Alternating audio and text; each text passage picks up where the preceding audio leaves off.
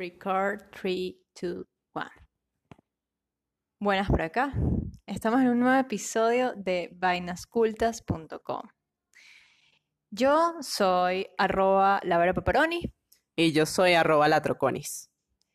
Hoy vamos a hablar de un tema que le encanta a Biff y nos encanta demasiado en Vainas Cultas. El chocolate. Y Food Design. Vamos a hablar sobre la identidad en un chocolate con saní. Esto es, esto, es- esto es acerca de food design y diseño emocional. A ver, aquí seguramente muchos saben qué es el chocolate, lo han probado. Muy pocos no les va a gustar, seguramente. A todos, casi todos nos gusta. Pero muy pocos saben qué es el saní porque es algo como muy, muy, muy del páramo. Pero en una oportunidad se hizo una barra así. Y yo tuve la oportunidad de estar en ese proyecto. Así que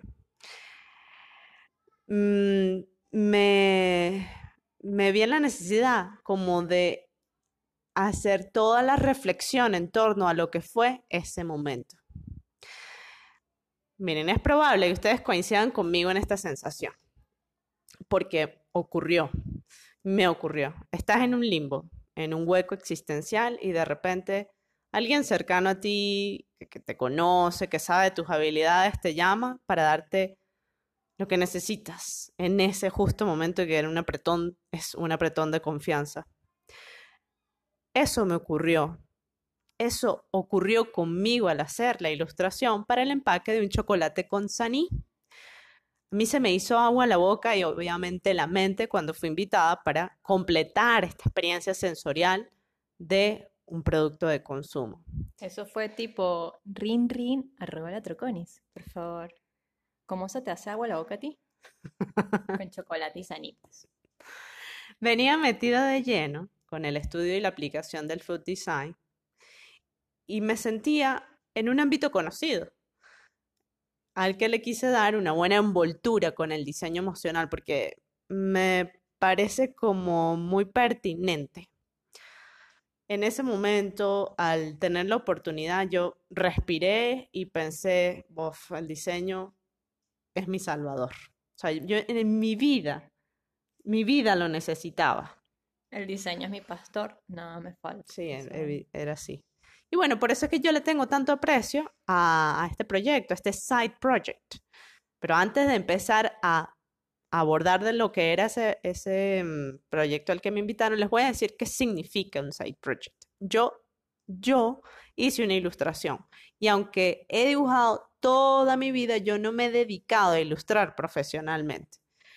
Pero esta oportunidad a mí me permitió saborear las mieles de un side project, que es algo que realizas con el entusiasmo a mil porque te apasiona, te motiva, te place y termina convirtiéndose en una especie de recompensa. Y esto es porque interactúan lo que disfrutas hacer y las habilidades en marketing.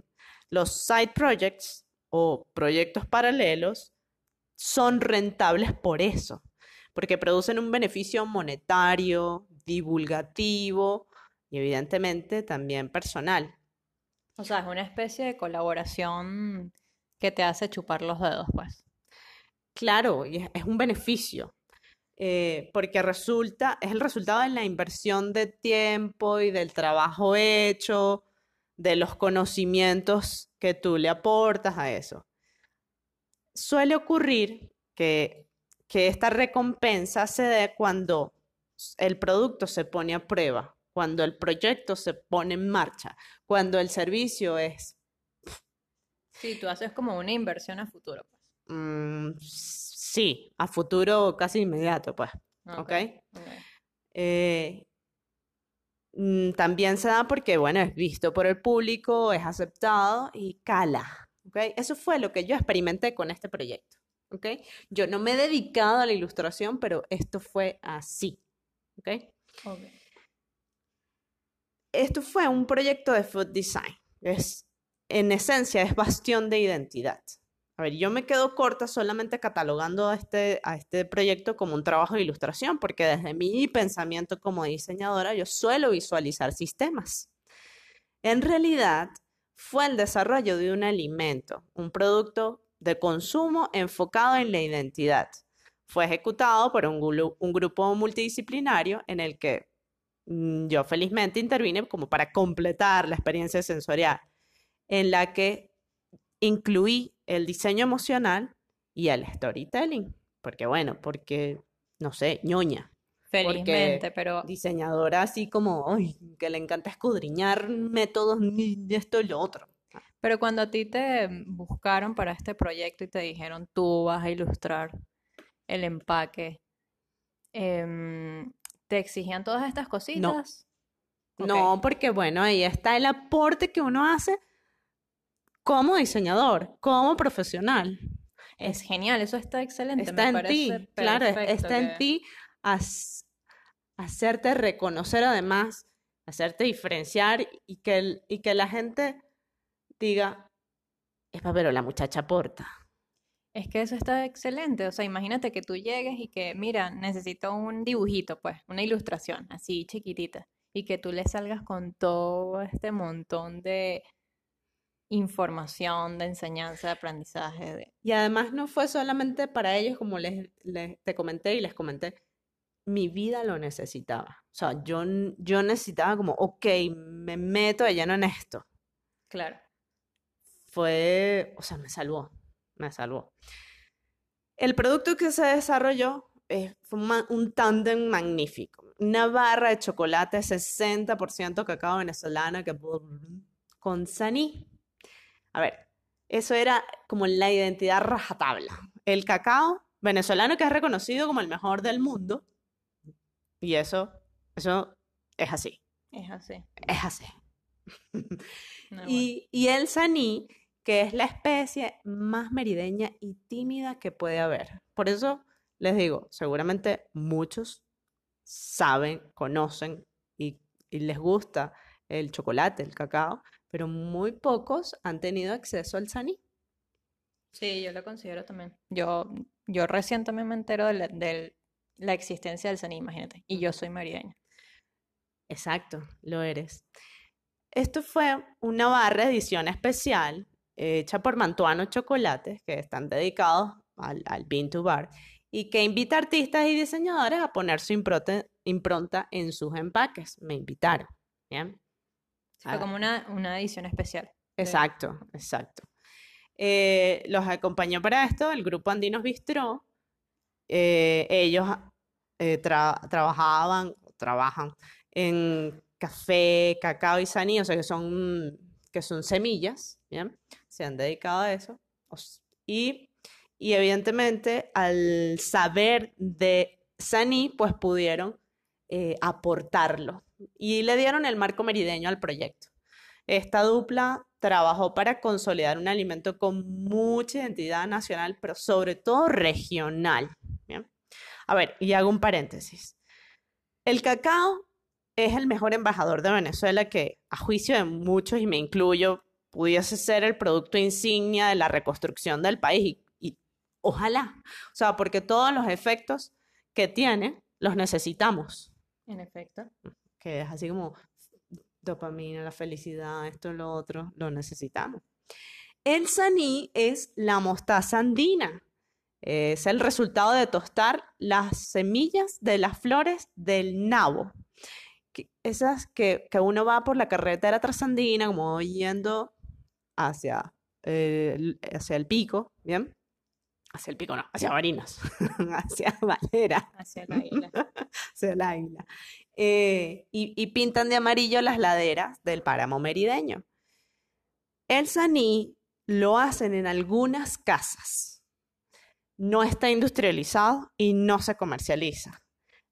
Pero ha tenido un auge en, en la gastronomía, en ciertos chefs. Claro, exacto. Es algo puntual que estas personas están usando hoy en día y que de verdad que si no fuera por ellos no lo conociéramos. No, porque los que sí los conocemos desde muy pequeños hemos sido muy celosos, porque como buenos parameros, a ver que mi familia viene mucuchi y todo eso, somos como, "Mm, este es mío. Tímida la muchacha, pues, tímida. El diseño emocional como envoltura. El producto y el proyecto en cuestión no se me hacían ajenos por dos razones. Primero, el saní es comfort food para mí, pues en mi familia siempre lo hemos comido con papa sancochada y mantequilla. Y en mi coqueteo con el food design he experimentado cómo el vínculo emocional entre un producto de consumo y la gente lo posiciona en su mente. Y es por eso que me he basado en el diseño emocional como estrategia. Como anillo al dedo, pues, todo esto. Sí, sí, lo es. Para poder conectar los nodos, que serían el saní, la identidad, las emociones, puse en marcha el objetivo de la ilustración, que sería escenificar los Andes y contar una historia. Me baso en Mamá Pancha, mi bisabuela, una mujer del páramo, caramba, con coraje y soltera. Esa mujer era brava, le decían la generala, que cosechaba trigo, hacía pan de allá, imagínate, o sea, por eso que como que yo tengo así un poquito de Mamá Pancha. Yo, tú tienes un poquito bastante. Recogía papas, me falta recoger Te papas. faltan las papas ya. Me falta todavía tostar las semillas del nabo porque ella las tostaba y además hacía saní. Bueno, pero eh, la generación millennial de Mamá Pancha no hacía saní, sino que ilustraba para el saní. Y por eso es que es comfort food. O sea, el saní es parte de mi familia. Claro, te lleva a tus momentos. Sí, es- está en- enraizado con nosotros. ¿bien? En la ilustración junto a ella, pues está la timidez andina y no se ve una expresión de, no sé, un- una, una sonrisa con el- los dientes pelados, no. O sea, la timidez andina, una rama floreada de nabo que es amarilla y las laderas con los colores de los sembradíos. Por eso cuando vas hacia el páramo, cuando está eso floreado, pues es todo amarillo. Es mostaza, le dicen mostaza. Biff acaba de mm, ilustrarnos su empaque en, en una narrativa bien bonita que para quienes no están viendo el empaque, se lo imaginen. Pero lo pueden ver en vainascultas.com Claro, allí están las imágenes referenciales. y buscan el post. Otro paréntesis. Los humanos comemos para saciar nuestro apetito, nutrirnos y adicionalmente para tener una experiencia sensorial. Con los alimentos creamos vínculos que trascienden la necesidad, la saciedad, pues nos enmarcan culturalmente y refuerzan la identidad de nosotros y la identidad de nosotros como, como sociedad. Un alimento unifica y a la vez diferencia, dice el profesor Cartay. Esto da pie a generar vínculos emocionales cuando se diseña un producto, un producto de consumo, en este caso un alimento, que según Donald Norman, que es padre del diseño emocional y es mi pastor, se da por tres dimensiones, la visceral, la conductual y la reflexiva. ¿Te acuerdas de eso, Patricia? Claro, eso lo hemos hablado del diseño emocional en, en distintos posts aquí en Vainas Cultas. Así que, bueno, vamos a, o sea, cuéntanos cómo ahora vemos el diseño emocional en lo que es alimento, en lo que es food design, En lo que fue este proyecto. en lo que fue este proyecto. Bueno, cuando se juntan los elementos del sistema, que sería el chocolate, la ilustración, el empaque y la narrativa, se, el producto se envolvió en el diseño emocional y fue de la siguiente manera. En la dimensión visceral, que sería el placer sensorial al estar en contacto con el producto, se dio a través de, perdón, la visual sería la ilustración y el brillo de la barra. En la áptica, la textura del papel, los 100 gramos, es lo que tú puedes palpar. ¿bien? Y la gustativa, evidentemente, el sabor del chocolate con saní, que era, o sea, O sea, ya ahí te prensas, te enamoras, pues. o sea, era buenísimo. Lástima que fue una edición especial, ¿vale?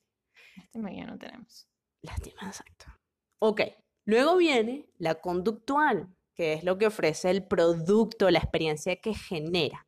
Entonces, a ver si puedo describirlo. El chocolate cautivaba el paladar con su novedosa mezcla con saní.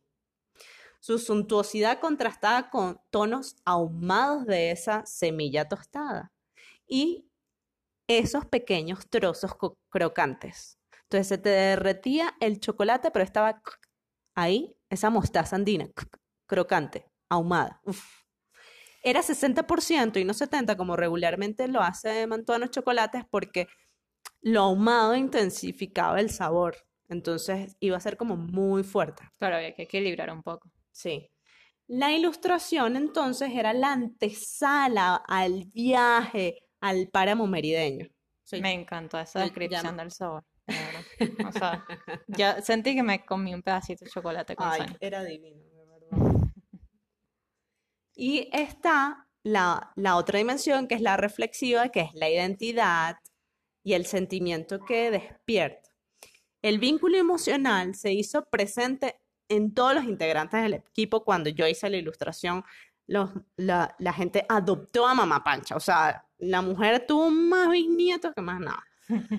La emotividad de la narrativa se enlazaba con la identidad andina y en la presentación del producto, la bisabuela, o en este caso la bisnieta, que sería yo, conmovió a un público conocedor de cacao y de gastronomía y evidentemente de los Andes, una, una presentación del producto.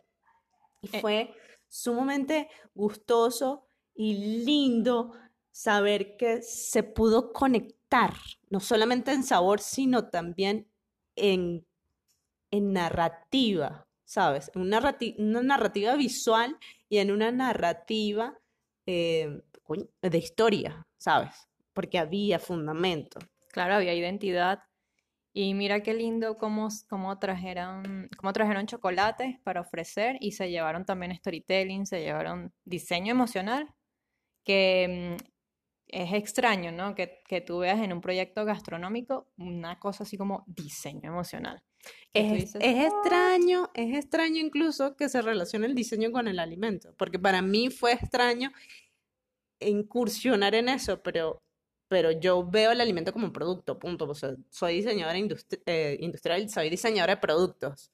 Entonces, em, te permite como ampliar, ¿sabes? El abanico de opciones que tiene un objeto, un producto, un alimento, un servicio, una experiencia para poder llegarle a la gente y estar ahí y, estar presente, ¿sabes? Eso es lo que, eso es lo que hace este tipo de herramientas de diseño.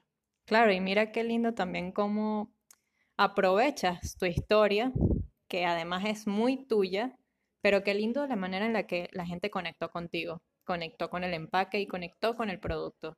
Y estoy muy segura que compraban este chocolate y decían, wow, o sea, mira de dónde viene, mira la historia y cada pedazo de, chocolate con saní te, llevaba a esta historia que nos narras de, tu bisabuela cosechando y, repartiendo y tu familia haciendo papitas con saní. O sea, qué rico. No, y lo otro es que si bien el, producto es comestible, el chocolate, quedaba el empaque y toda la información, porque además de la ilustración, que la gente lo guardaba, evidentemente yo también lo tengo guardado, eh, había unos papelitos con la información de qué era el saní, de el, del grupo que intervenimos, que estaba eh, Andinos Bistró, a que se dedicaban, y también mi información.